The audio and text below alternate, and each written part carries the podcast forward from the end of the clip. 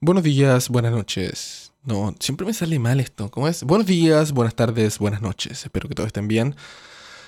Volvimos, por fin, después de ya más de un mes. Más de un mes. Qué responsabilidad más grande. Pero se han juntado much- se juntaron muchas cosas, la verdad.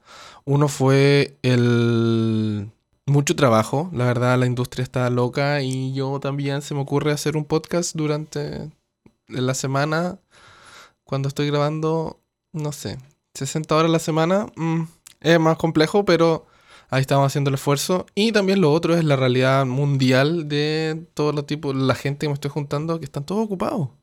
Todos ocupados, señores. Como que estoy ahora en una serie, nos vemos, nos vemos en dos semanas más. Y yo estoy ocupado en esas dos semanas más, pero bueno, es un y viene de muchas cosas. Pero ya, espero, yo estoy en un break ahora de una semana, así que en este tiempo voy a aprovechar de poder grabar todo lo que tengo que hacer. Y también la paso bien, así que no hay problema con eso. En el día de hoy tenemos a un sonidista cubano radicado en México. Al. ¿Cómo estás? Muy bien, mucho gusto conocerte también. Este, y sí, como dices, cubano, residente en México. Y bien, también sobreviviendo, sobrevivimos a la pandemia. Aquí seguimos y vacunados con Sputnik.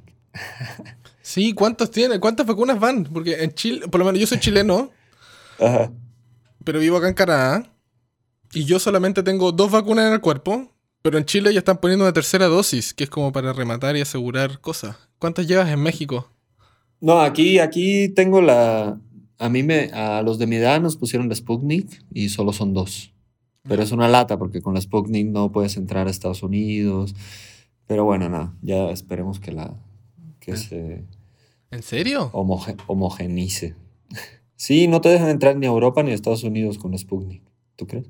Ah, Te banean por tener una vacuna contra algo. Oh, qué raro. Porque es rusa.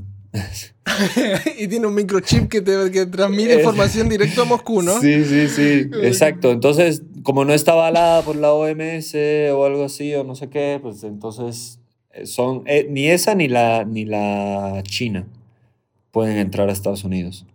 ¿La Sinovac tampoco? Uy, qué mal. Esa es Sí, china, ¿no? china. Bueno, da lo mismo. Ok, la, pregunta, la primera pregunta siempre del podcast es la ñoña, que es, ¿con qué equipo te estás grabando? Porque es bien, bien peculiar esto. ¿Con qué, pe- ¿Con qué equipo te estás grabando para grabar este podcast?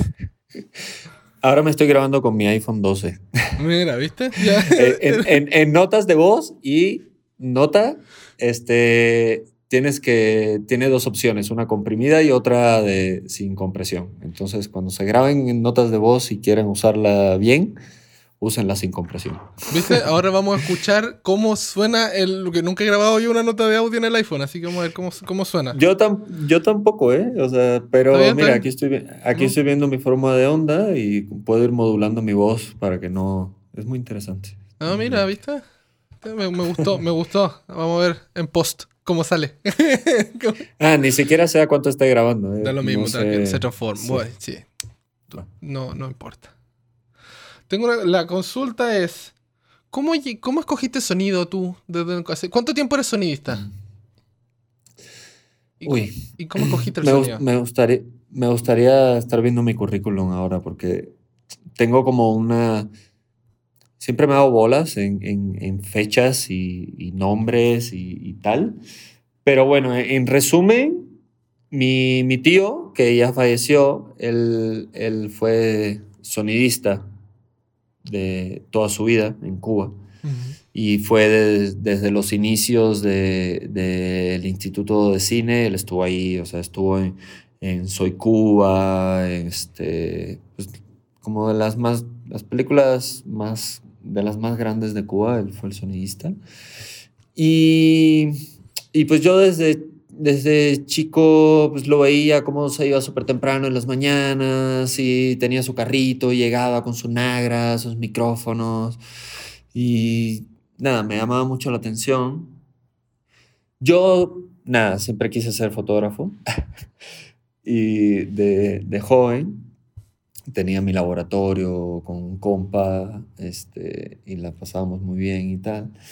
Pero por razones del destino, cuando hice mis pruebas para, para foto, me agarró el servicio militar, entonces saliendo del servicio militar, pues me decidí a hacerlas por, por sonido en unas pruebas que hacía en el ICAIC, que es el Instituto de, de Cine de Cuba. Como que genera, cada generación, o sea, cada cierto tiempo, cuando una generación ya está pasando, hacen como unos talleres y unos cursos como para captar gente nueva, una, como un tipo de nuevas canteras. Y entonces yo hice el de foto, quedé, pero me agarró el servicio militar, entonces ya no lo pude hacer. Cuando salí del servicio militar, lo que había, sacaban el de sonido y entonces hice el de sonido y quedé de sonido. Mi tío era uno de los de la entrevista. Ah. Este, entonces, nada, o sea, como, como que todo dio, todo dio vueltas para que al final terminé siendo sonista, ¿no? Y, y pues eso. A raíz de ahí, acabando ese curso, que fueron como de dos años, nos dieron este, hasta este, logaritmos, este, matemática, física, este, estudio de electricidad, pues todo. O sea, era como muy... Y estaba muy chistoso porque los profesores eran como trabajadores del ICAI, que, e, que muchos eran como, como estudiados en la Unión Soviética, como ingeniería de audio en Moscú, no sé, ¿sabes? Cuando, cuando la antigua Unión Soviética. Este, y, y ellos eran los que nos daban clases y, y era muy interesante. Entonces nos llevaban al laboratorio y tal. Y cuando acabamos eso, ya automáticamente entrábamos a trabajar en el Instituto de Cine y teníamos que hacer una película gratis, como en, en paga, pues, por, por, el, por el curso. Y ya, y me quedé. Y empecé a trabajar en el ICAIC. Yo había estudiado electrónica en, en, 12 grados, en la preparatoria. Entonces, como que ahí tenía un poco afín con, con toda esta onda, ¿no? Y, y luego, estando en el ICAIC, empecé a, hice las pruebas para entrar en el Instituto Superior de Arte, que es la universidad. La Universidad de La Habana tiene una facultad de, de, cine, que es la Facultad de Medios Audiovisuales. Y, y entonces hice, tiene un curso que es para trabajadores. Son cinco años y tienes clases dos veces cada 15 días es para trabajadores. O sea, tiene un curso regular, que es para los, que, los, los alumnos normales, y un curso para trabajadores, que yo entré por el trabajadores. Entonces, trabajaba en el ICAIC, hacía pelis, y, y, y a la vez estudiaba. Durante cinco años estuve haciendo eso dos veces, jueves y viernes tenía, tenía clases. De repente entraba en películas y, y como era de los pocos que trabajaba en cine, casi todos eran de televisión y radio y así, en, en mi aula, en mi grupo de la universidad, este, como que me daban chance, ¿no? Así como me mandaban las tareas a la casa y, y, ese mes y medio que duraba la peli, pues me podía ir yo a hacer la peli y, y tal. O sea, como que tenía muchas facilidades. Y así, así me fui forjando. Buena. Y consulta, entonces estudiaste mucha matemática, electrónica, tenía ese curso, pero te mostraba, ¿estaba especialmente como enfocado en sonido para cine o audiovisuales? ¿O era sonido en general donde te mostraba todo el aspecto o el abanico de sonido? Era, era, era enfocado, si mal no recuerdo, tenía como varios profesores y por ejemplo este que nos daba logaritmo y todo era enfocado en la acústica de los materiales, este, en los en los este, él mismo nos dio este, la fisiología del sonido, este, pues todo, cómo funciona el oído por dentro, pues todo, todas estas cosas que te ayudan a entender un poco. Recuerdo que yo salía de las clases pensando en, en, ondas sonoras que iban rebotando y, y refractando y reflectando por todos lados. Este, y, sí, o sea, toda la, esta, esta parte de la matemática y tal era, era enfocada en, calcular un poco la propiedad de absorción de los materiales, entender un poco cómo se refracta, cómo, cómo se refleja en los materiales, las formas de onda y tal. También un poco de, de, en cuanto a la electrónica de los equipos, de las baterías. Recuerdo que, que nos daban clases de, pues nada, cómo funciona una pila, este, la diferencia entre el litio, entre el no sé qué. Era muy completo, era un curso muy completo. Recuerdo que nos llevaron, nos enseñaron a engarzar. O sea, yo, yo que era súper fan de las cámaras, o sea, hubo toda una semana, una, un par de días que que nos llevaban al departamento de cámara y nos enseñaban cómo funcionaban las Bolex, este, todas las cámaras de cine, cómo engarzar una cámara. Sí, fue, una gran, fue un gran taller ese, la verdad. Mm. o, sea, tú, como estabas trabajando en cine, estabas más o menos aprendiendo mitad teoría, mitad práctica, ¿no? Porque ya como que algunas cosas que ya habías yo, mira, mi escuela en, Cuba, en Cuba hay dos escuelas. Una que es la Escuela Internacional de Cine de San Antonio de los Baños, que es como la escuela internacional donde, donde casi todos son extranjeros y, cobran. Y, no sé, hay un cubano o dos por... Por clase. por, por taller, por... Hay un sonidista por curso, ¿no? Un sonidista, un fotógrafo cubano. Todos los demás son extranjeros. Y ahí hay más recursos, entonces tienen como mucho más recursos. Y mi escuela, que pertenecía, pertenece a la Universidad de La Habana, que es el Instituto Superior de Arte. Ah, bueno, esta otra escuela son tres años y mi escuela son cinco porque da título universitario, bueno, licenciatura. Este, entonces es, o sea, es muy buena en la teoría, pero en la práctica como que le falta porque no hay equipos, porque no hay recursos, pero en la teoría es, o sea, yo entré a estudiar a la universidad y, nos daban historia del cine, psicología, filosofía, dramaturgia, de todo, ¿no? Los primeros tres años eran muy completos de, en cuanto a, cultura general, digamos. Y, y, la práctica la tenía yo en, en el ICAIC, en el, haciendo películas. Yo tuve la suerte que, pues ya había hecho cortitos, ¿sabes? Como entre amigos, recuerdo así el primer corto que hice con, mi mejor amigo en esa época, Javier. Él así igual fotógrafo, que luego terminó estudiando en, la misma escuela que yo. Y recuerdo que él, me, me, daba, me enseñaba, como que me daba clases, me repasaba para los exámenes. Y, y así de que lo grabé con un mini disc y con un micrófono de karaoke, así lo amarraba en un palo y el mini plug del karaoke lo conectaba al mini disc y así lo grabábamos y él grababa con su Hi 8 y hacíamos los cortitos. Entonces, nada, creatividad no nos faltaba.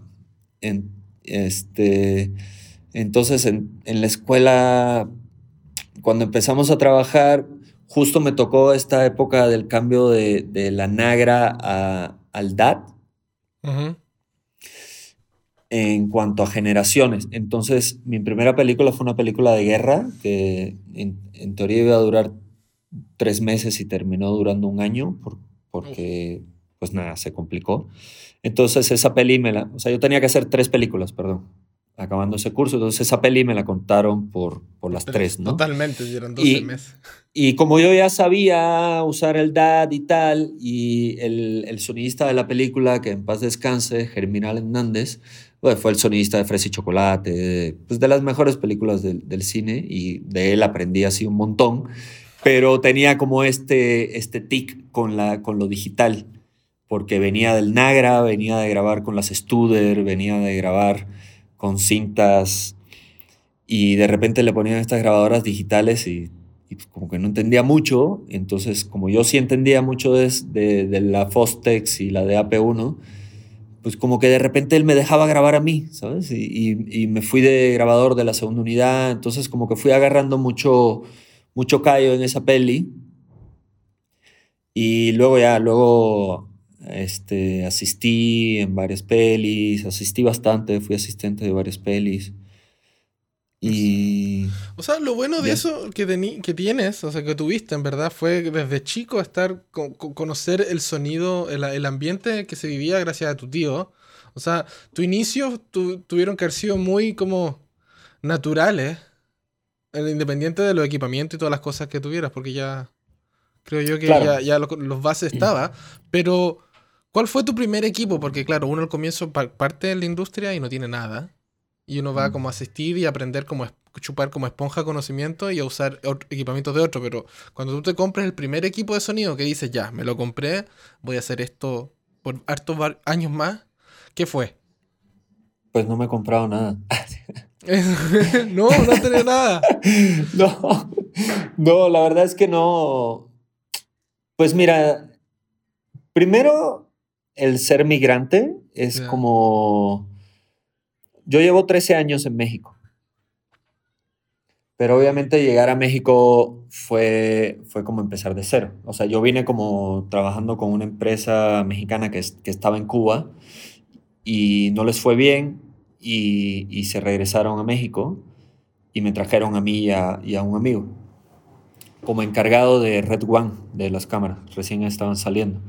Entonces yo era encargado de una Red One y, y a la vez lo fui convenciendo y compró el equipo de sonido y tal era una Edirol, pero pues nada, o sea, eso no. Y, y, entonces nos trajeron a México. Este, luego me separé de ellos y, y pues fui empezando otra vez a asistir para que la banda te conozca, porque llegas aquí y es como, ay, mira, yo he hecho, yo llegué a México con que ocho, ocho largometrajes y, y, llegaba a las casas productoras y eras, oye, pero mira, tengo ocho largometrajes. ¿Y, y tú quién eres? ¿Y aquí has hecho algo? ¿Sabes? Como, como super mamones, ¿no? Y es como, güey, pero ¿cómo voy a hacer algo aquí si, si, no, si, no, me das, si no me das chance, ¿sabes? Entonces, nada, fue un poco difícil ese, esa época, este, pero pues nada, me fui dando a conocer, le, estuve asistiéndole a, a, unos hermanos sonidistas muy buenos aquí en, en México que se llaman Los Moreno, este, y a raíz de eso ellos como que ya me fueron dando confianza, entonces me fueron soltando su equipo, como para, me fueron dando como una tercera unidad, entonces ya me, me mandaban a series y así a operarle su equipo. Este, entonces, como que entré en este mundo de, de darme a conocer y, y pero en, entrando con, con, a través de estas personas. Entonces siempre fui muy fiel, entonces me daba como, como cosa de robarle a los clientes. Y, siempre pensé, bueno, no, no. Ah, bueno, entonces empecé a trabajar en un festival de cine de Morelia. Conocí a, a Héctor, que es, es el dueño de un estudio de post, y tenía un equipo de sonido que compró para un documental una 744 de Sound Device y unos, y unos Sennheiser de inalámbricos. Y en ese festival de, de Morelia, acabando, este, me presento y hablamos y, y me dice, oye, pues mira, yo tengo este equipo y no lo estoy usando, la verdad está ahí, yo tengo un estudio de postproducción y tal. Cuando llegues a México, este, háblame. Y pues así fue, o sea, le hablé y a raíz de ahí me soltó su equipo y empecé a trabajar con el equipo y pues ya tenemos tres unidades con, es, somos como una especie de, de, asocios, de socios, ¿no? Uh -huh. Socios entre comillas, porque pues nada, o sea, todo lo dividimos 50-50, ¿no? Pero pues nada, ya estoy pensando en mi equipo. Digo, lo bueno de esto es que, que es, o sea, yo le decía, oye, necesitamos comprar tal cosa y la comprábamos, ¿no? Y, y él se hacía cargo de, de todo eso, y, pero pues, las ganancias del equipo son, son de él pero ese equipo solo lo uso yo, que es como si fuera mío. No sé si me explico. Sí, sí, sí, sí, no, sí se entiende. Y así funciona, creo yo, cuando uno parte, uh -huh. no, uno necesita, no sé, es como uno... Ese es el, el, camino como que uno tiene, como que... A mí me pasó también como migrante. Llegué acá y nadie me conocía y alguien me tuvo que dar la mano y decir, ¿sabes qué? Yo creo en ti o confío en ti, toma mis equipos y anda a trabajar y crea tu nombre. Exacto. Y así funciona. Y es como. Y, qué bueno que también se sepa, porque ¿cuántos años llevas haciendo sonido? Y tú puedes decir, ¿sabes qué? Tengo una sociedad, que compartimos los equipos y todas esas cosas. No hay que. Creo yo que. El mejor, por lo menos lo que, lo que yo siento y lo que he conversado con mucha gente. El equipo más importante de tu equipo eres tú.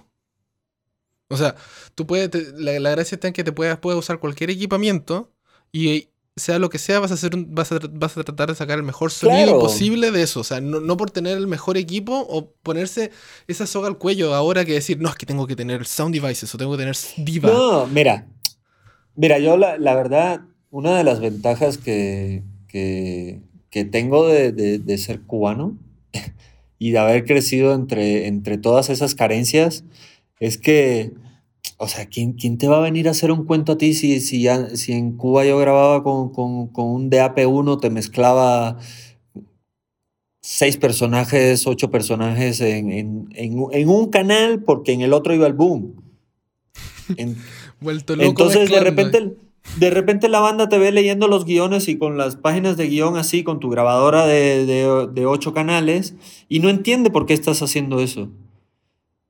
¿Sabes? O sea, la banda ya no está acostumbrada a hacer premix. La banda ya es así, pues cada quien a su canal y, y tan tan. Y yo, a, a mí, mira, el, el- el proyecto que acabo de terminar me hablaron de postproducción y me dijeron, oye, es que este, no queremos que mandes el premix. Y yo, no, o sea, claro que voy a mandar el premix. O sea, si quieres lo muteas, pero, Es pero tu, es trabajo. Es tu trabajo. O sea, a- así trabajo yo, ¿sabes? Porque estoy acostumbrado a, a trabajar en Cuba con que teníamos un micrófono y teníamos unas antenas hechizas y teníamos que estar inventando. y había que Ahora la verdad es, exacto, ahora la verdad es que es muy cómodo todo, ya tienes así tu grabadora y todo y lo abres en, en el Pro Tools. Yo me acuerdo de esta primera peli, yo tenía que llegar a, a- a- al hotel cuando acababa mi, mi filmación, agarrar mi, mis DAT, mis DAP1, vol- volcarlos a Pro Tools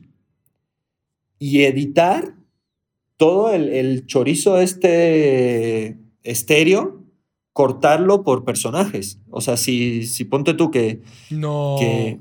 Cortaba la. Claro. el- oh.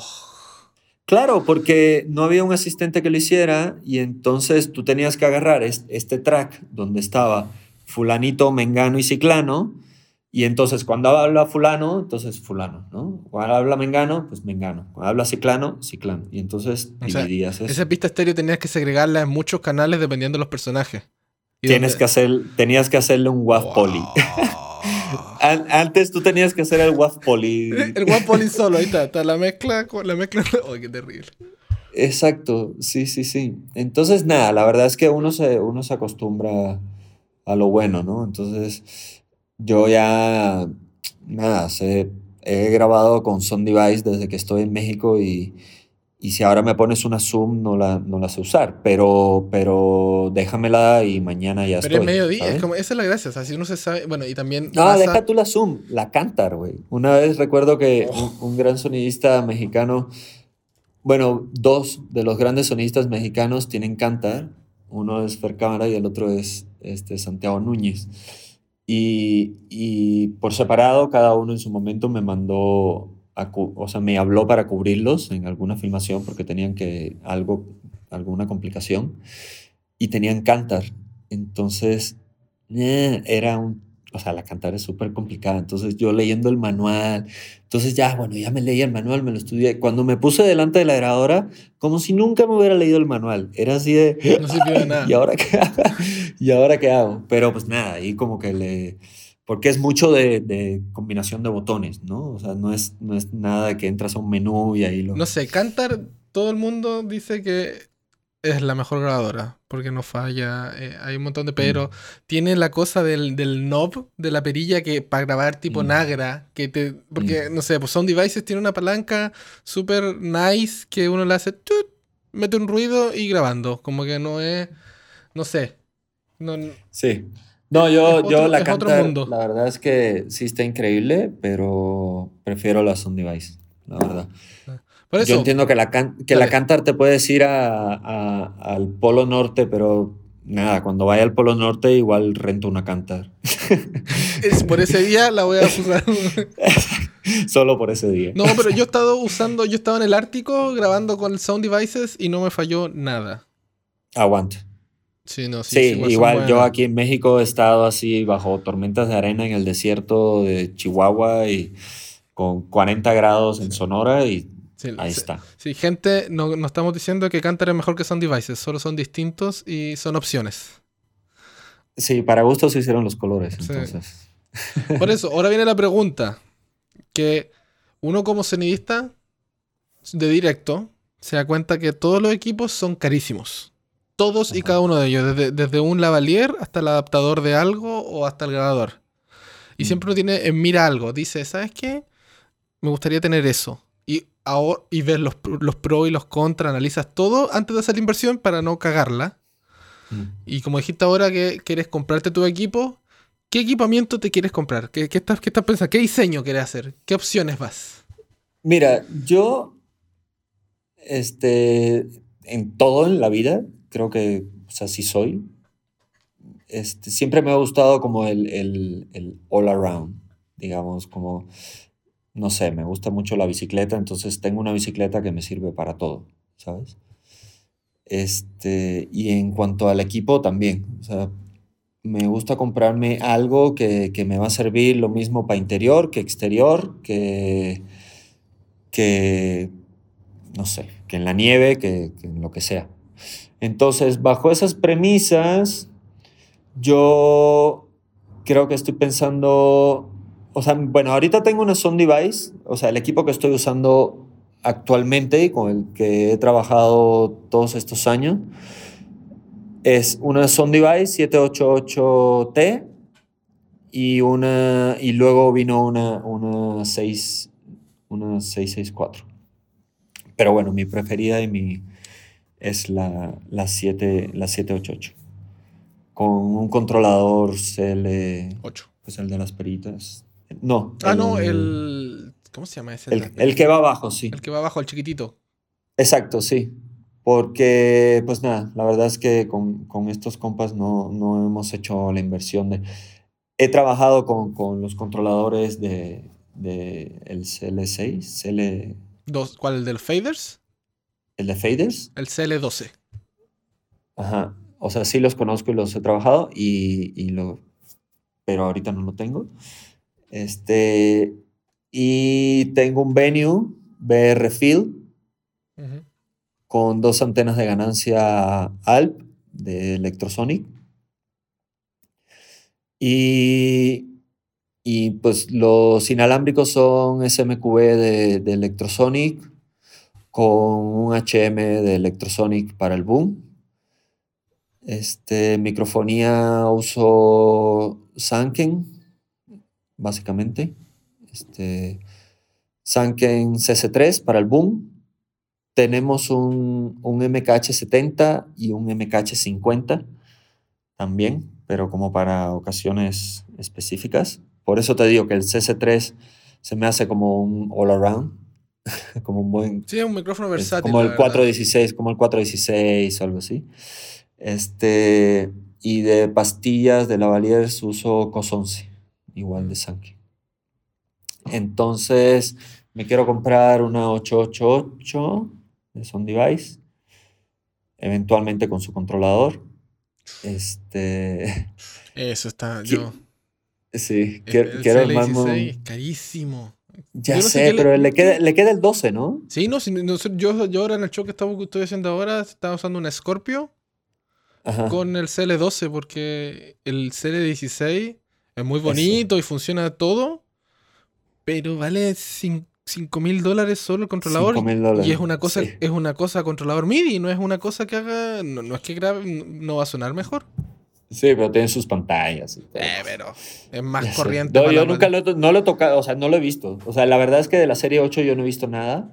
Creo que en, en México no sé si alguien tenga ya, pero Es seguro buena, sí. es buena, es buena. La recomiendo. Y, pero sí, voy, voy por eso. Ya, ya lo tengo casi todo. Y de inalámbricos estoy pensando en, en estos duales de Electrosonic con un rack este, portátil. O sea, la verdad es que trabajo mucho con mi carrito de sonido y encima del carrito pongo la, el portabrace con la grabadora y, y el, y, y el rack con los, con los receptores, con el venue. Tengo un- Ah, o sea, un- Te conectas con la bolsa, el grabador está la bolsa y abajo pones un, un rack de los rece- receptores, como todo modular, ¿no?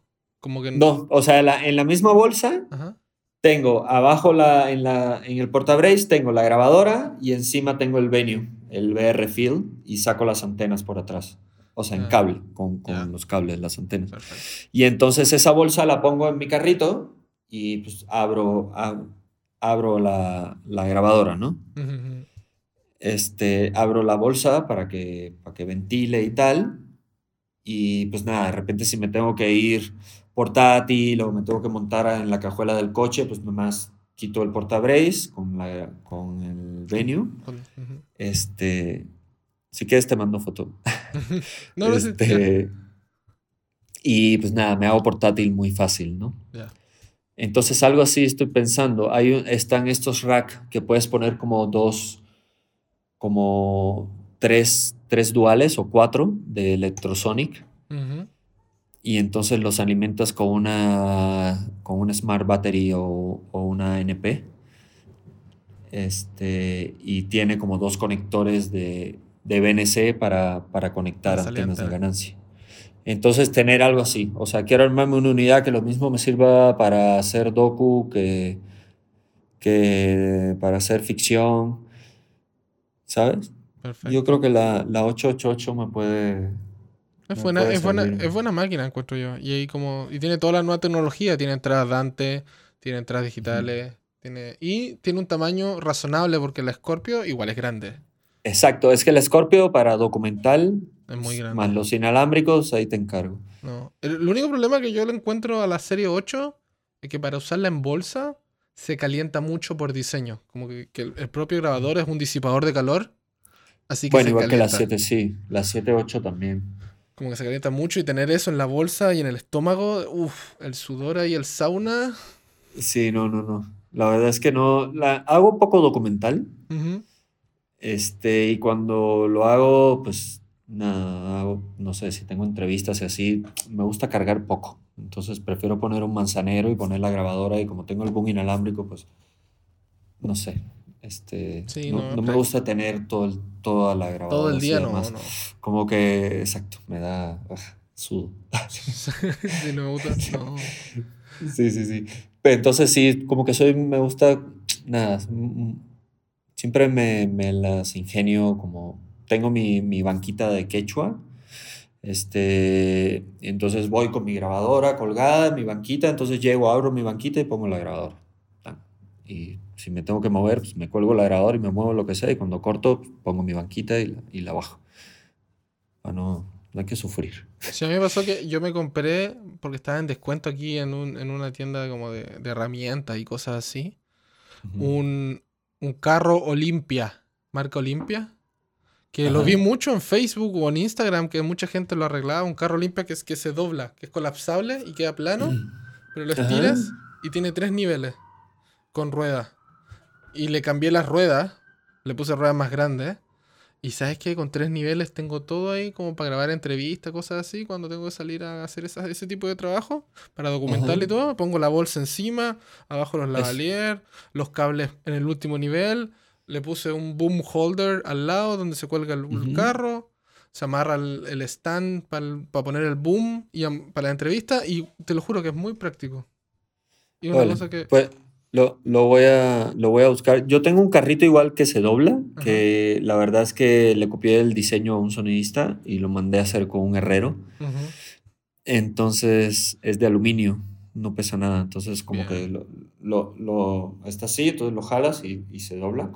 Igual los tres Es- niveles. Sí, es, Y, y tiene la parte de atrás, le haces así y le subes una, una bazoletita más. Ujú. Tiene para poner el boom, sus ruedas, le puedes quitar las ruedas y así. Bien. Porque, pues nada, aquí es un show, ¿no? Y de repente si te toca hacer comerciales, que no hay un camión donde guardes, entonces llegas, grabas y te vas. Mm. Y en los comerciales quieren ver todo, ¿no? Entonces tienes que llevar tu carrito, tu pizarra, tu bla, bla, bla. Sí. Entonces, Dime. bueno, uno, uno como sonista pasa muchas aventuras, muchas peripecias también. ¿Recuerda alguna experiencia que te haya marcado? Independiente sea para bien, para mal o lo que quieras contar, pero hay experiencias que te marquen. O sea, borrar por error algún, algún, algún archivo siempre, siempre te marca para toda la vida. Por, suerte nunca han sido tomas usables, pero, pero de repente es como, ah, o no sé, o sea, creo que cada, cada, cada filmación, cada llamado y cada día es, es como una experiencia diferente. O sea, siempre, pues nada, siempre, siempre pasa algo. O sea, cada proyecto es, es único, ¿sabes? ¿Y qué es lo bueno de esto? Yo, yo recuerdo que cuando acabé este curso de ICAIC, a mí me dijeron, oye, ¿quieres, ¿quieres encargarte de, del estudio de sonido del ICAIC? de postproducción o, quieres trabajar en, sonido directo. Y fue así, no, yo quiero sonido directo, o sea, yo quiero estar en, quiero estar en el campo, quiero, quiero tener aventuras, quiero, ¿sabes? No, creo que nunca me gustó estar en un estudio, me, encanta y sé hacer post también, o sea, sé, sé Pro Tools, he hecho cortitos y tal, pero, pero la verdad no, o sea, nada, nada se compara con, con el rodaje en set. Y, y pues sí, o sea, cada, cada gente con que te topas es una experiencia diferente y, cada quien te marca diferente, ¿sabes?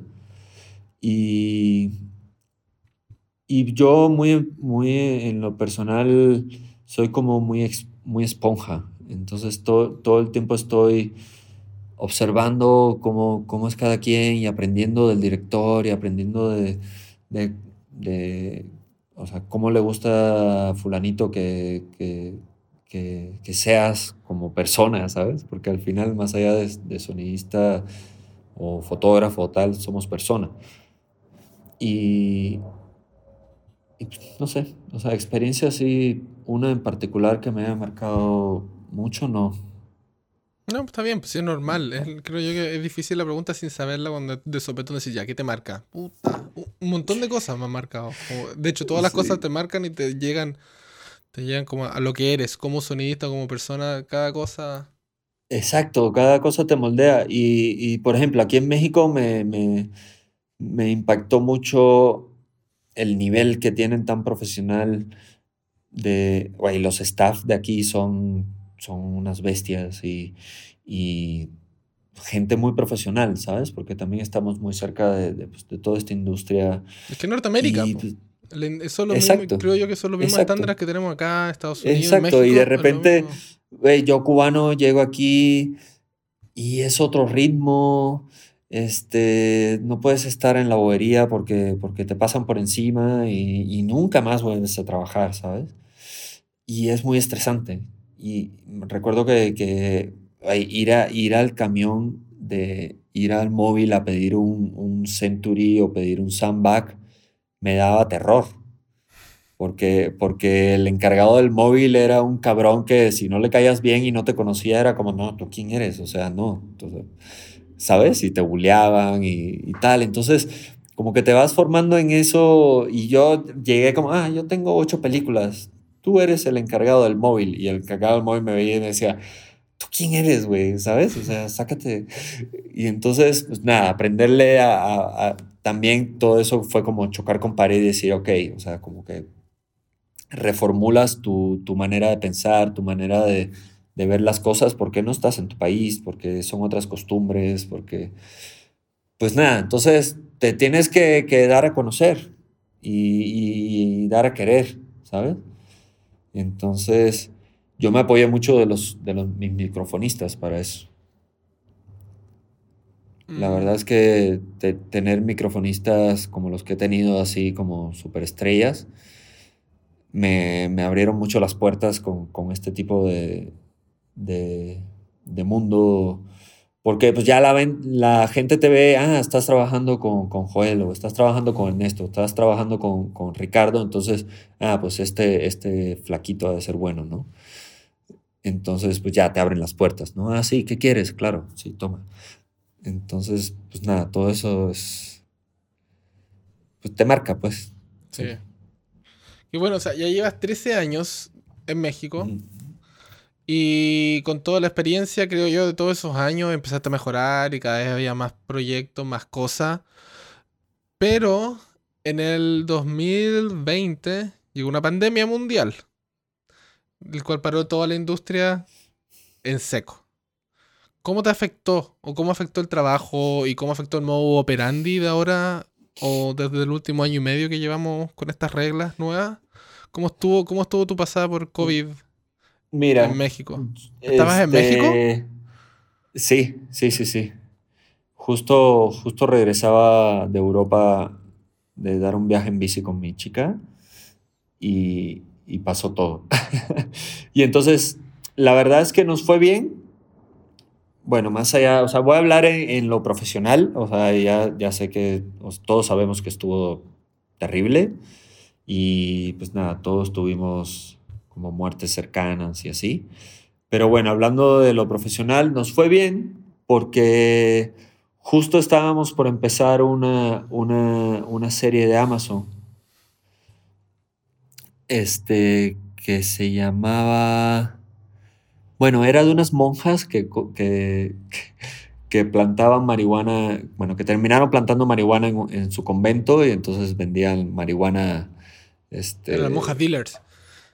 Ajá, pero marihuana sagrada, ¿no? Así como Holy Mary. Nada, estaba muy chistosa la serie. Y, y en la semana menos uno llegó la pandemia y, y entonces pararon el, el proyecto.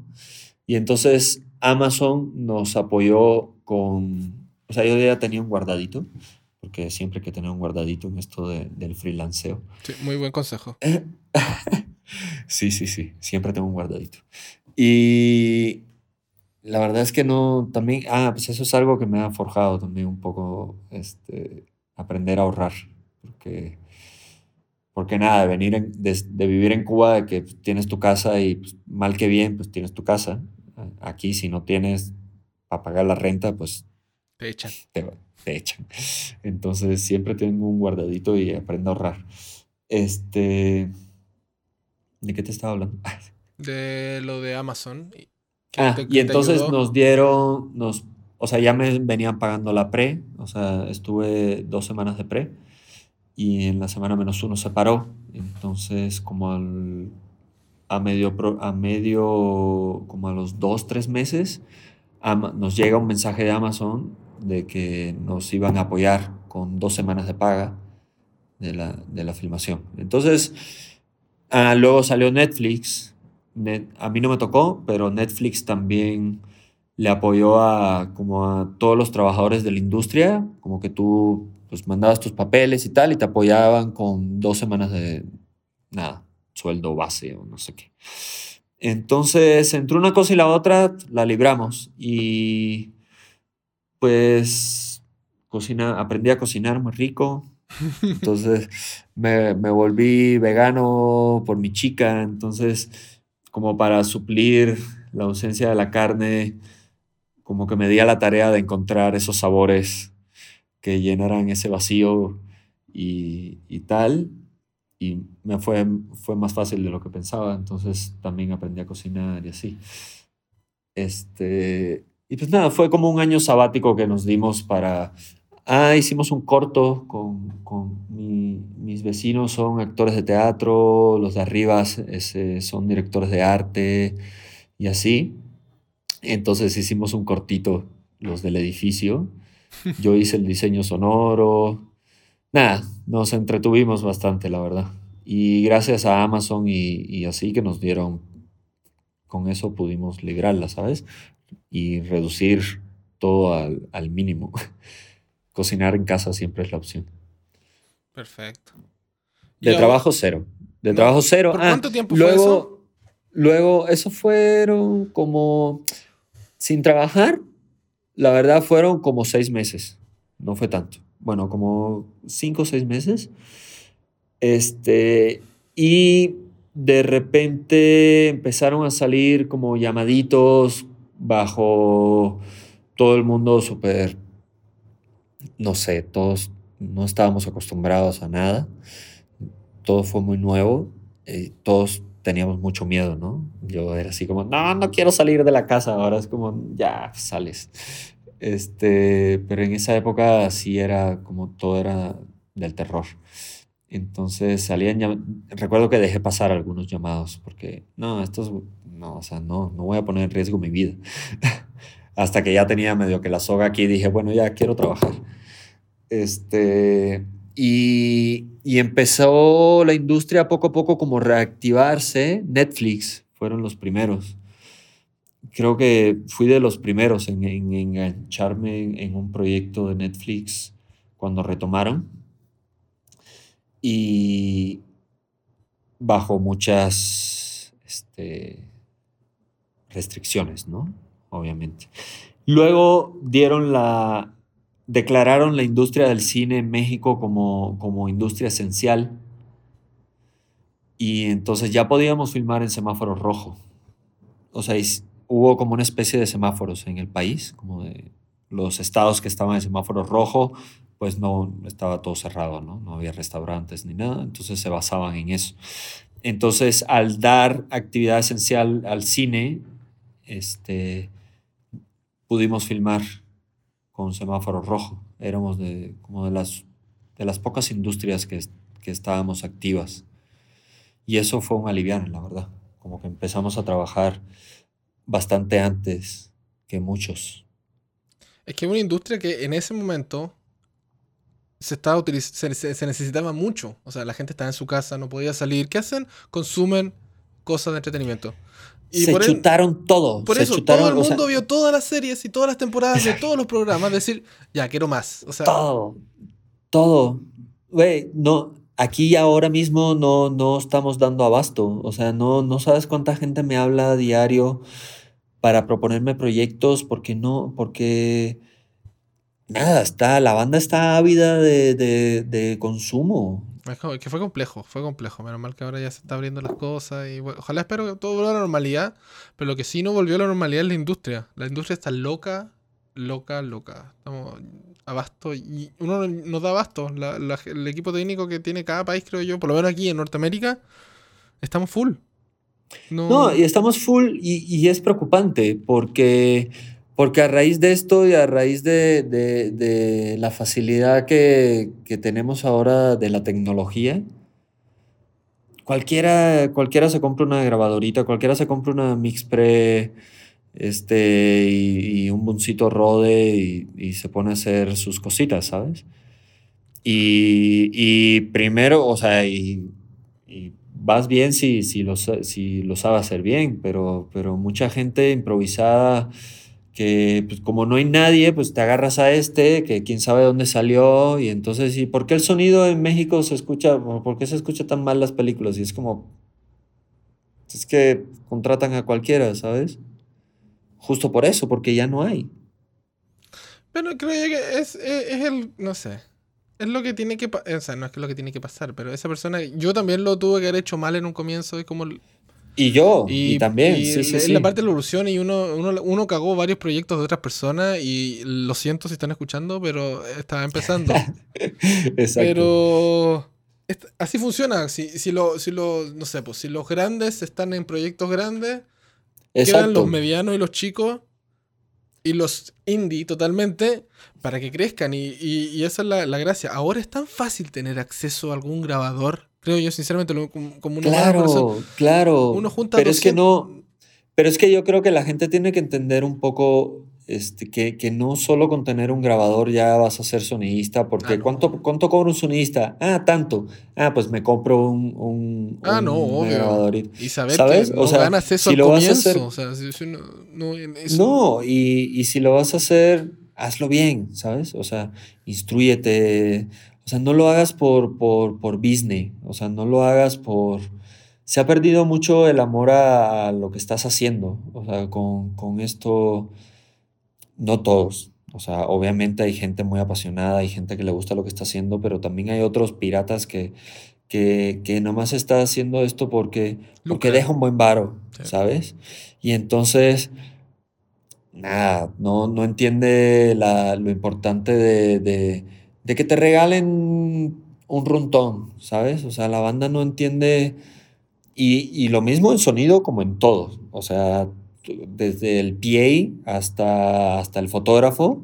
O sea, de repente cuando viene alguien grande o alguien importante y te dice, oye, ¿y, ese runtón para qué? Y es como, ¿de verdad? O sea, ¿cómo estás aquí? ¿Sabes? ¿Cómo, cómo eres? El, el super jefe y no, no entiendes la, la, importancia de, de, hacer un runtón, ¿sabes? Para tu proyecto. Y entonces todo el tiempo estás así peleándote con, con, con productores, con... O sea, de repente que, que... ¿Por qué te ponen la planta a 50 metros de la entrada del set? ¿Sabes? Y diario, ah, llegas, armas un pancho mueven la planta. Al otro día llegas, la planta a 50 metros del set. ¿Por qué? Luego te enteras que para, no pagarle horas extras a los staff por recoger cables, pues te pone la planta cerca. Pero te estás metiendo el pie tú solo, ¿sabes?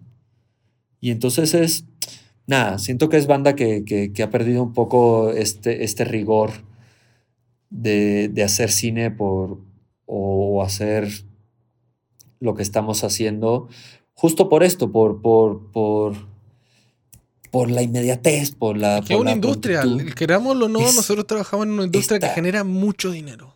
Exacto, exacto. O sea, de repente cuando te tocan hacer estos proyectos donde es una fábrica de salchichas, que es, son las series novelas estas, que, que, no son ni series, ni, ni son novelas, pero son más novelas que series, y estás haciendo 12 páginas de guion al día. Uy, no.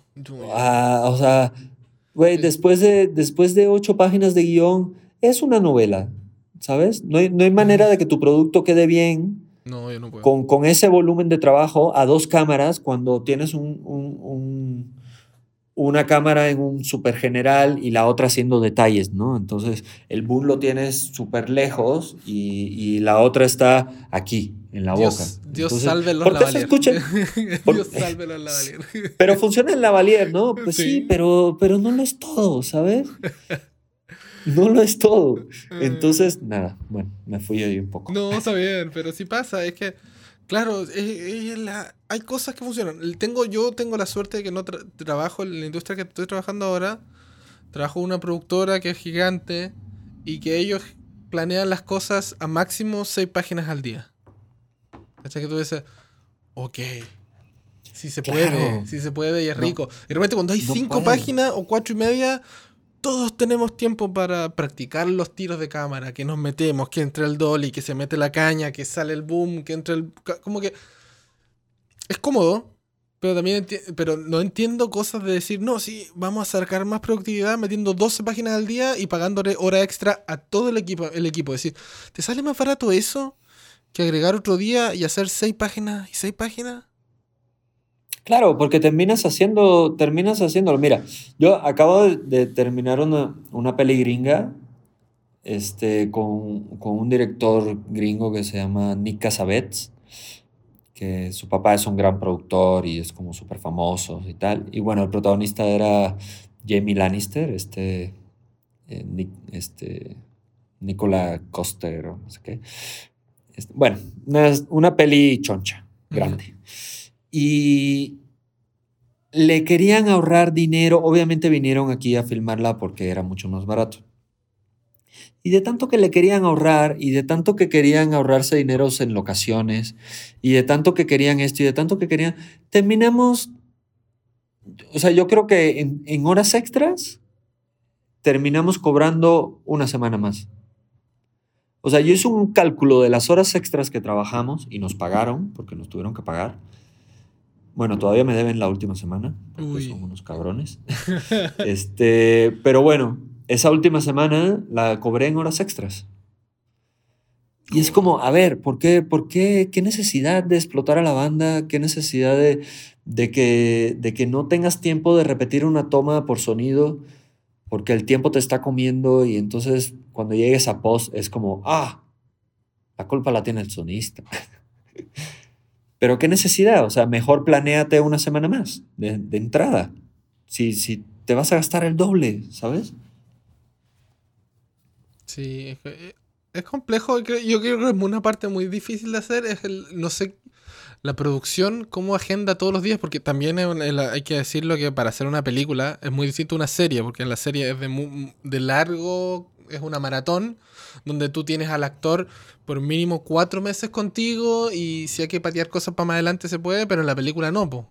son 30 días, no sé cuánto en verdad dura una película Con dinero debe durar unos 30, 35 días y sin plata durará unos 18, 20. Así.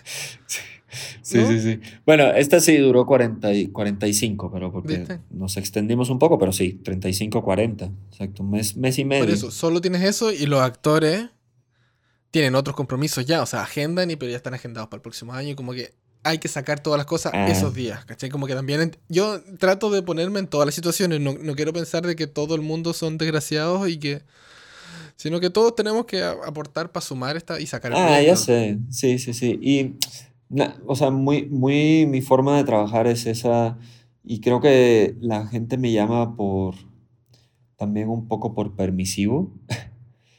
creo que alguna vez alguien me dijo algo así, algún productor.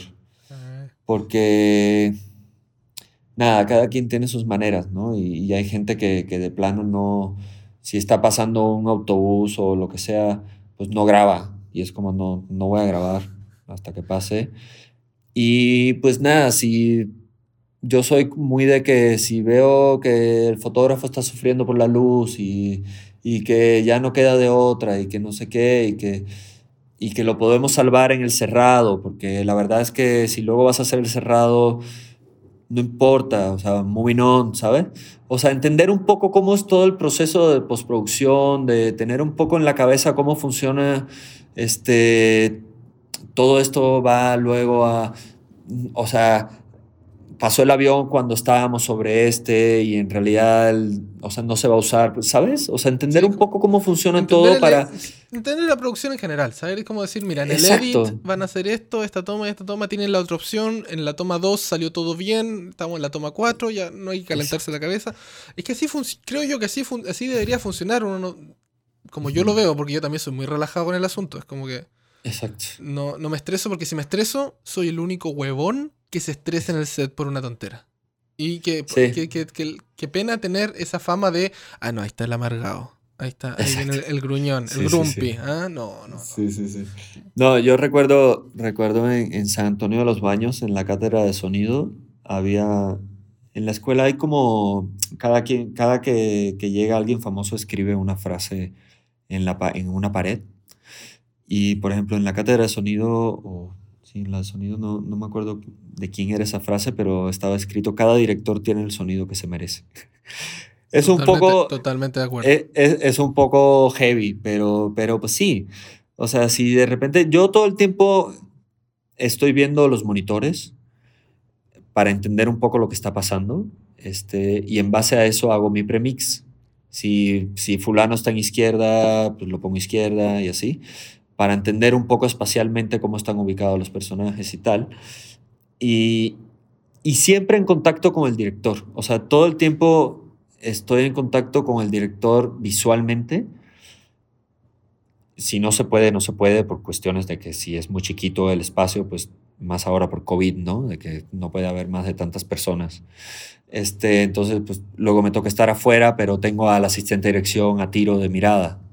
Entonces, para, nada, cuestión de agilizar, de que el director nomás se voltee y yo con, con así, así, así, o ya él sabe, este, ¿no? O de repente se voltea el director y me dice, todo bien, déjalo porque voy a hacer otra, ¿no? Pero, o sea, esta, esta coordinación entre, entre el crew es súper importante o sea, entenderte con el fotógrafo y llevarte bien con el fotógrafo y decirte, oye, tengo pedos con los lavas porque está haciendo ruido la ropa del actor, necesito salvarlo en, el, primer plano con el boom. Dame chance, no, no, me hagas el primer plano con una cámara y el medio con la otra, porque entonces ya no voy a, me voy a perder ese primer plano con el boom, ¿sabes? Porque entonces, nada, entonces ahí el fotógrafo te dice, bueno, va, vamos a hacer solo con una cámara y luego hacemos la otra. Entonces, como que toda esta coordinación es, es armonía, pues. Generar lazos y conversar sobre el asunto. Es decir, ya hagan dos, si estáis en un tide, en un wire and tide, la típica cosa, grabáis en 24 y en el otro tenía un 95. Pum, pum, pum, las caras. ya, podemos grabar esta, la, la, toma 3. Si nadie te pide que sea la primera, tiene que ser la que tú tienes, sino que quédate con la tercera. Es decir, ya, tienen todo lo que hicieron, ya. Dame la cuarta toma solo con el 95. Y ahí metí el boom y, y lo así, ya y decís, ya, pues tenéis tres buenas en el wide, no vaya a ocupar el white para todas las cuatro tomas. Si la tenéis las otras tres, dame la opción. Y siempre van a decir, sí, está bien. No, no- no creo que. Bueno, vas. Uno no, yo, le- yo les hago entender a todos que no es mi sonido. O sea, yo la verdad estoy aquí porque me encanta. Pero no es mi sonido, es tu sonido. O sea, yo, yo no te estoy pidiendo un- una retoma por mí. Yo te lo estoy pidiendo pa- para ti. ¿Sabes? O sea, es tu proyecto. O dale la como- opción y que el director escoja. Si él dice que no, ok, tú dijiste que no. Claro, si el director, por ejemplo, en esta peli gringa, a mí me daba pavor hablarle al director. O sea, porque era. Nada, o sea, te daba miedo. O sea, tenías que hablarle a- al second para que el second le hablara Al primero y- AD, para que el AD fuera con el director y le dijera si, si quiere. Si el AD entendía que no. O sea, el AD hizo X-Men, ha hecho como un chingo de cosas, pero si el AD entendía que, que no había que decirle nada al director, él, él tomaba la decisión, ¿no? Pero, pero pues, eh, y luego el director era como, no, no te lo doy. Y se volteaba y se iba, ¿no? Y, y luego hacía sus tomas y al final es como, bueno, vamos a darle un sonido. Y es como. ¿sabes? Pero pues nada, vas ahí entendiendo cómo funciona cada quien. O sea, en- distintas. en- sí, en, en esta serie que acabo de terminar, por ejemplo, el director este, Gabriel Ripstein, un caballero, o sea, él, es el guionista también, entonces eso es muy, eso es, o sea, es muy, influye mucho cuando el director es guionista y es el proyecto o es un, o- o es un encargo también. O sea, cuando el director está dirigiendo porque le pagan por dirigir o es su proyecto. Y por ejemplo, en esta serie era el proyecto, o sea, el director es el guionista, este es su proyecto, él lo levanta, ¿sabes? Entonces, por ende, le, le importa mucho.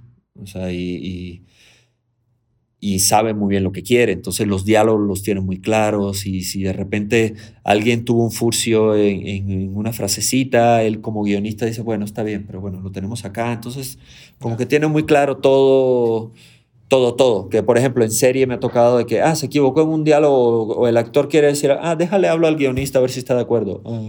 Ya es tiempo ¿No? perdido. Pero, perfecto. Entonces, con toda la experiencia que tienes y que todo, lo- todo el tiempo que ha pasado y todo, la, todo el- no sé, todos los trabajos que se han que has tenido en el que tienes en la mochila. ¿Qué consejo te podrías dar para tu yo del pasado que estaba recién empezando, que dijo, "Ya, voy a hacer cine"? Ah, qué interesante. ¿Qué consejo te darías a ti mismo cuando joven? O sea, si me viera así todo, todo morrito como era antes, creo que me recomendaría escuchar, o sea, más allá de, de- de lo que escuchas en los audífonos, como aprender a estar en armonía con el set y, entender un poco justo eso, cómo funciona, o sea, tener siempre en mente cómo, cómo va a funcionar la post. Creo que me ha ayudado mucho, uno, no hacer berrinches, este, tomártelo zen y entender de que, de que no es tu proyecto, o sea, no, no te puedes este, enfermar, no te puede dar un infarto por culpa de- de un proyecto que, o, o por culpa de alguien que no le importa su proyecto y si a esa persona no le importa su proyecto, pues a ti menos. Entonces, ser un poco zen, o sea, fluir y entender, escuchar como a, a- los que están alrededor tuyo y sacar tus propias conclusiones. ¿Viste? No sé. ¿Viste que era simple? Sé que se puede mejorar, sé que lo puedo mejorar. pero- No, no, pero está bien, si eso es. si eso es- eso es- Al final, realmente lo- los consejos de que todo el mundo son así. Si no, es- no se repiten porque uno llega a la misma conclusión. No hay que estresarse, hay que disfrutar y, y y aprender a ser empático en el set. Y entender que todos vamos por el mismo goal, que es como que salga este proyecto lo mejor posible. Sí, o sea, por ejemplo, una, una vez me pasó que se me... que estaba en una cajuela de un coche. Ay, ¿cómo haces eso? Qué. Ah, bueno, espera, dos, dos, dos veces que estaba en una cajuela de un coche. Una en un Maserati y de repente me cerraron la cajuela y como que hizo un vacío esa cajuela y me empezó a dar así un ataque de pánico en medio de la escena y yo así de ayuda. Muy mal. O sea, siempre deja un, ah, bueno, siempre deja un espacio en tu cajuela. siempre deja una rendijita para que respire. Y, y, en otra que estaba en la cajuela y se me crachó la grabadora, así, la 788. ¿Ya? Así hizo, la, la pantalla se puso en blanco Y colapsó. y, y, y, o sea, hizo un, soltó un tono como de alta frecuencia, así, y los BU se fueron a tope. ¿Qué haces, güey? O sea, en medio de una carretera así, pues nada, tienes que respirar, tienes que hacerle entender a toda la producción de que valió pito, de que tienen que esperar a que llegue otra, que se pongan a hacer tomas emoes, ¿sabes? Entonces ahí aprendes a hacer zen. O sea, la verdad es que tu corazón es como, pa, pa, pa, pa, verga, todo el cruz. O sea, volteas y está el fotógrafo, el director, el productor, todos así atrás de ti, así, ya, ya. Es como, ¿cuál ya? O sea, no estás viendo que la grabadora se hizo pomada, que si pasa con una cámara, pues tampoco hay tanto lío, ¿no? Porque es cámara, entonces traen otra. Pero entonces tienes tú que, que, decir, bueno, no hay nada que hacer. O sea, hablas para, con calma para que te traigan otra, entonces tienes que esperar a que llegue la otra grabadora. Sí, no hay pasa. nada que hacer. ¿sabes? Pasan esas cosas que cuando, te ponen, te ponen a prueba. Te ponen, ahí No, hay un- tus nervios ni cómo mantener el control y decir, déjame tranquilo. No, sino que, tranquilo, lo estamos trabajando. Solo va a ser tiempo. No, porque en- entender que hagas lo que hagas, grites, patalees, no va a llores. No vas a solucionar nada. Ahí va a estar la grabadora muerta. A mí pasó una muy.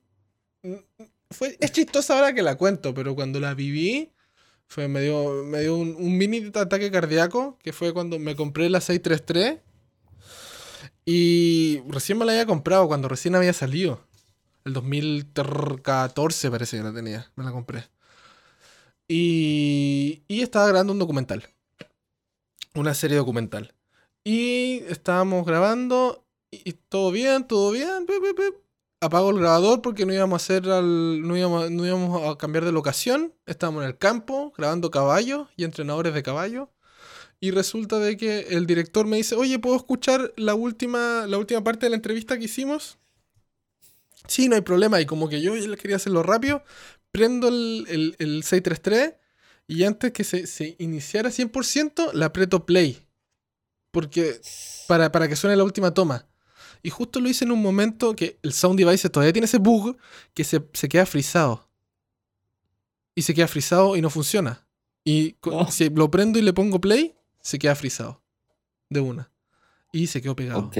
Y no. Y le No. saqué las baterías, le se- se enchufé todo y seguía con la luz prendida y no se movía y no sonaba. Lo apagaba, horror, lo prendía y no funcionaba, lo apagaba, lo prendió y quedé así.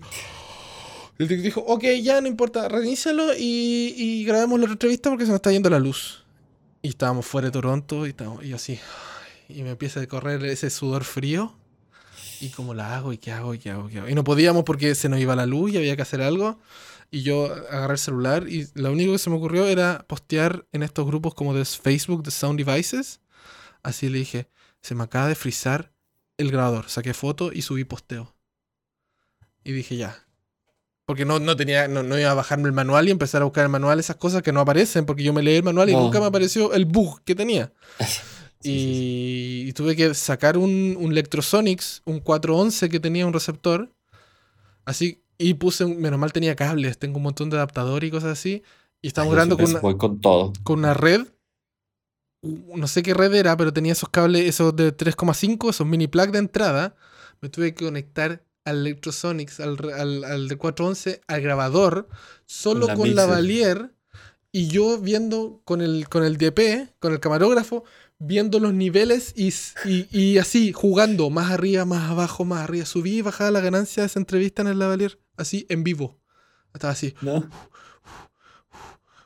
Pero temblando esa entrevista duró 15 minutos, para mí fue eterna, duró horas. Yo estaba transpirando y decía, sí. no puedo clipear, no, porque ya Red tiene unos amplificadores malos de sonido, no tiene compresor, no tiene nada. O sea, llego a clipear ahí y la toma está arruinada.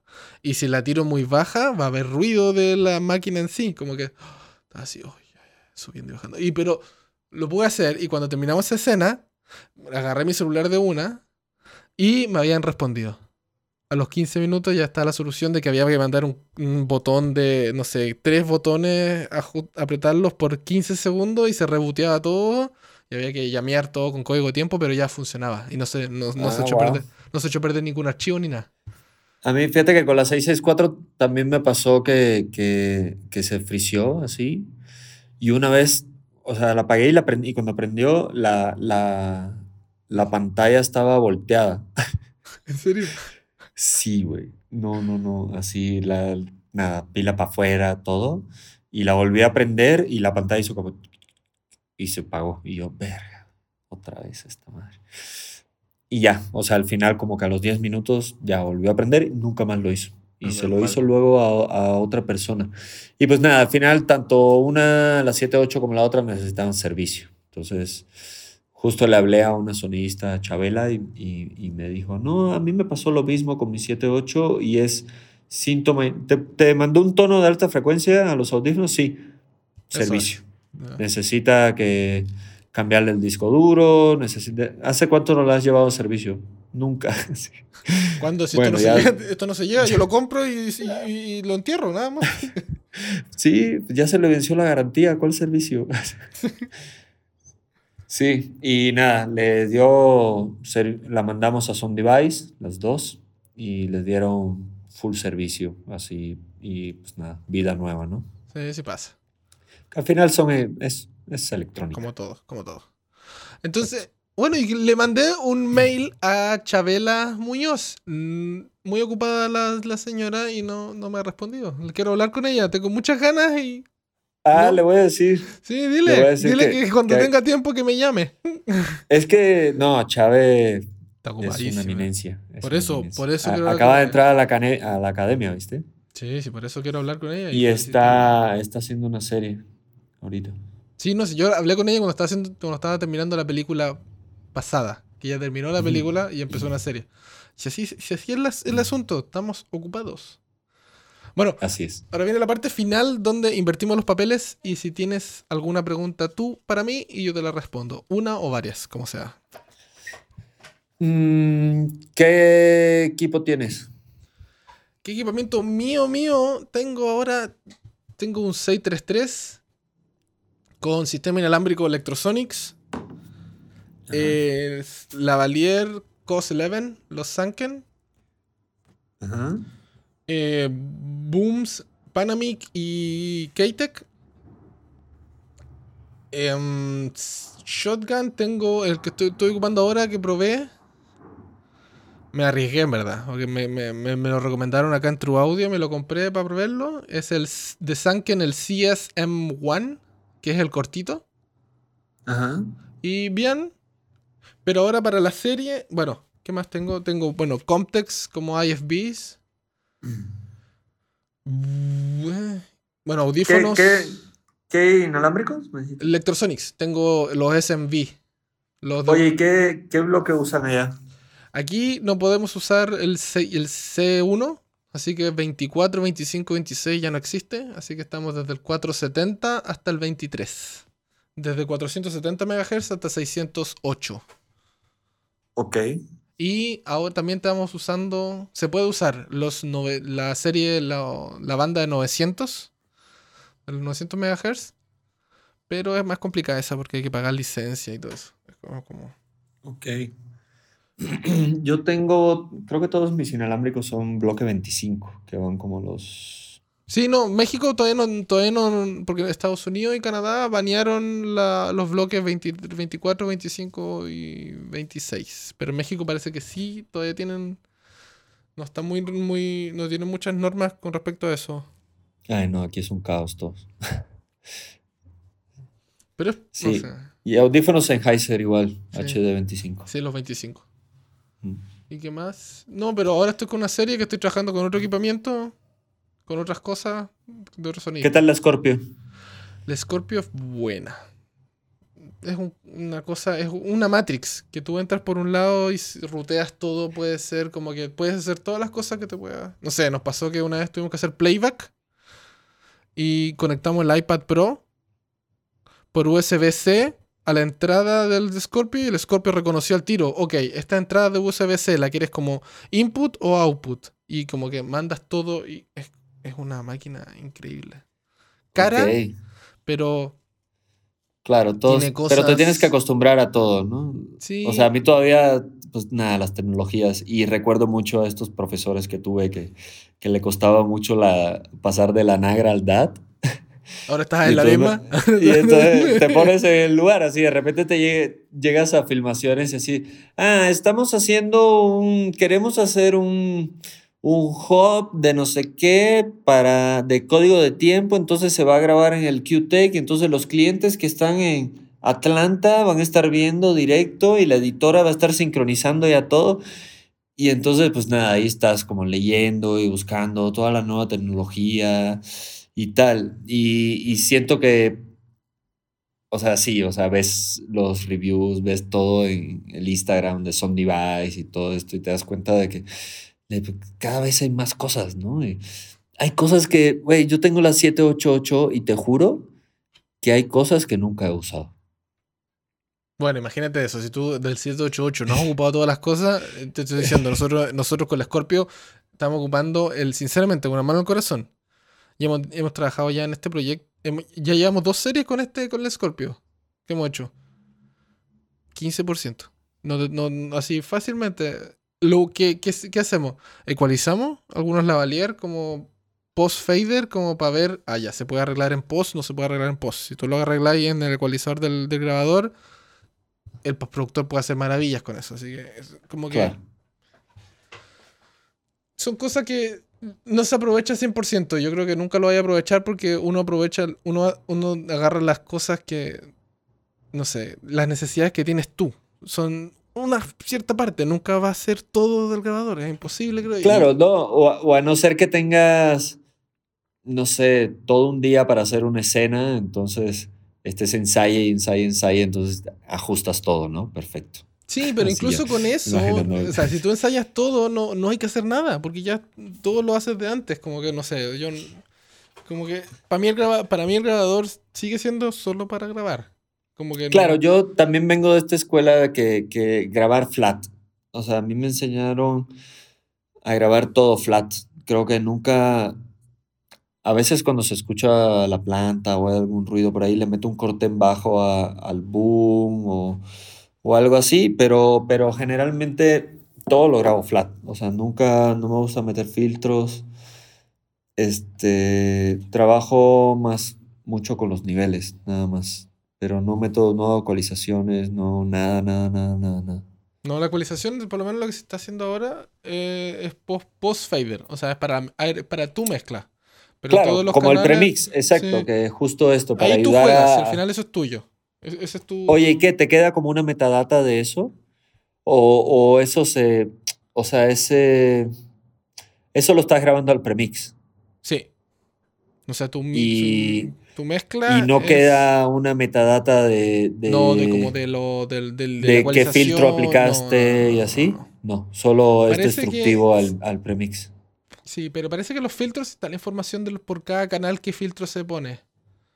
Eso estaría que- buenísimo para postproducción. Pero no, sé, taré- tal vez estoy, estoy, estoy, estoy inventándolo, pero debería, debería tener. Creo yo cuando uno Sí. hace el, el, ¿cómo se llama esta cuestión que uno hace?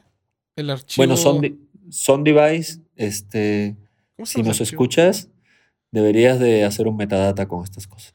Pero el, el que yo, yo tengo un software que se llama, de, que es de Sound Devices, que se llama el Wave Agent, El Wave Agent, ajá. que donde están todos los reportes, el Sound Report que uno saca cuando termina el día. ¿Con qué haces los reportes tú? Con el, ese, con el Sound Report de, del Ah. 633 o del 7 el del- o el del Scorpio. Yo, yo uso el Movie Slate. Ah, Ah, ya. Acá, acá te piden mucho Movie Slate porque te puedes como sincronizar con, con la script, con, Ah, ya. no sé. No, nosotros como que la rellenamos con lo, con lo, como ocupamos el Wingman. Ándale. Bueno, el Wingman en el 633, pero en el, en el Scorpio tenéis la aplicación propia SD Remote, ¿se llama? Ajá. Sí. Y lo instalas en tu En el teléfono iPhone, o en el iPad. iPhone, en la tablet, en todas las cosas y se conecta. O sea, se conecta directo. Ya tiene. Y todo, Ya y- tiene el- Me acuerdo que la 664 yo, luego te le tenías que poner el, el Bluetooth, el, un USB. ah, sí, el Wingman. Para, Sí, para el teclado, ¿no? Sí. sí, sí, sí. Ya tiene Bluetooth y todo. Sí, no, viene todo integrado ya en, el, en, el- en la serie 8. Qué maravilla. No, si es buenas, son buenas máquinas. Mu- bueno, para no quitarte más tiempo, muchas gracias. muchas gracias eh, por darte el tiempo. ¿Y dónde la gente te puede encontrar? Si te quiere hacer alguna pregunta o consulta. Pues nada, yo creo que por las redes. Al final por las redes sociales. ¿Cuáles son? Ay, espera. Es Al Rey Volado. Es mi Instagram y el Facebook es Al Rey Bolaño. Ok. Perfecto. Ok, Al, Muy bien.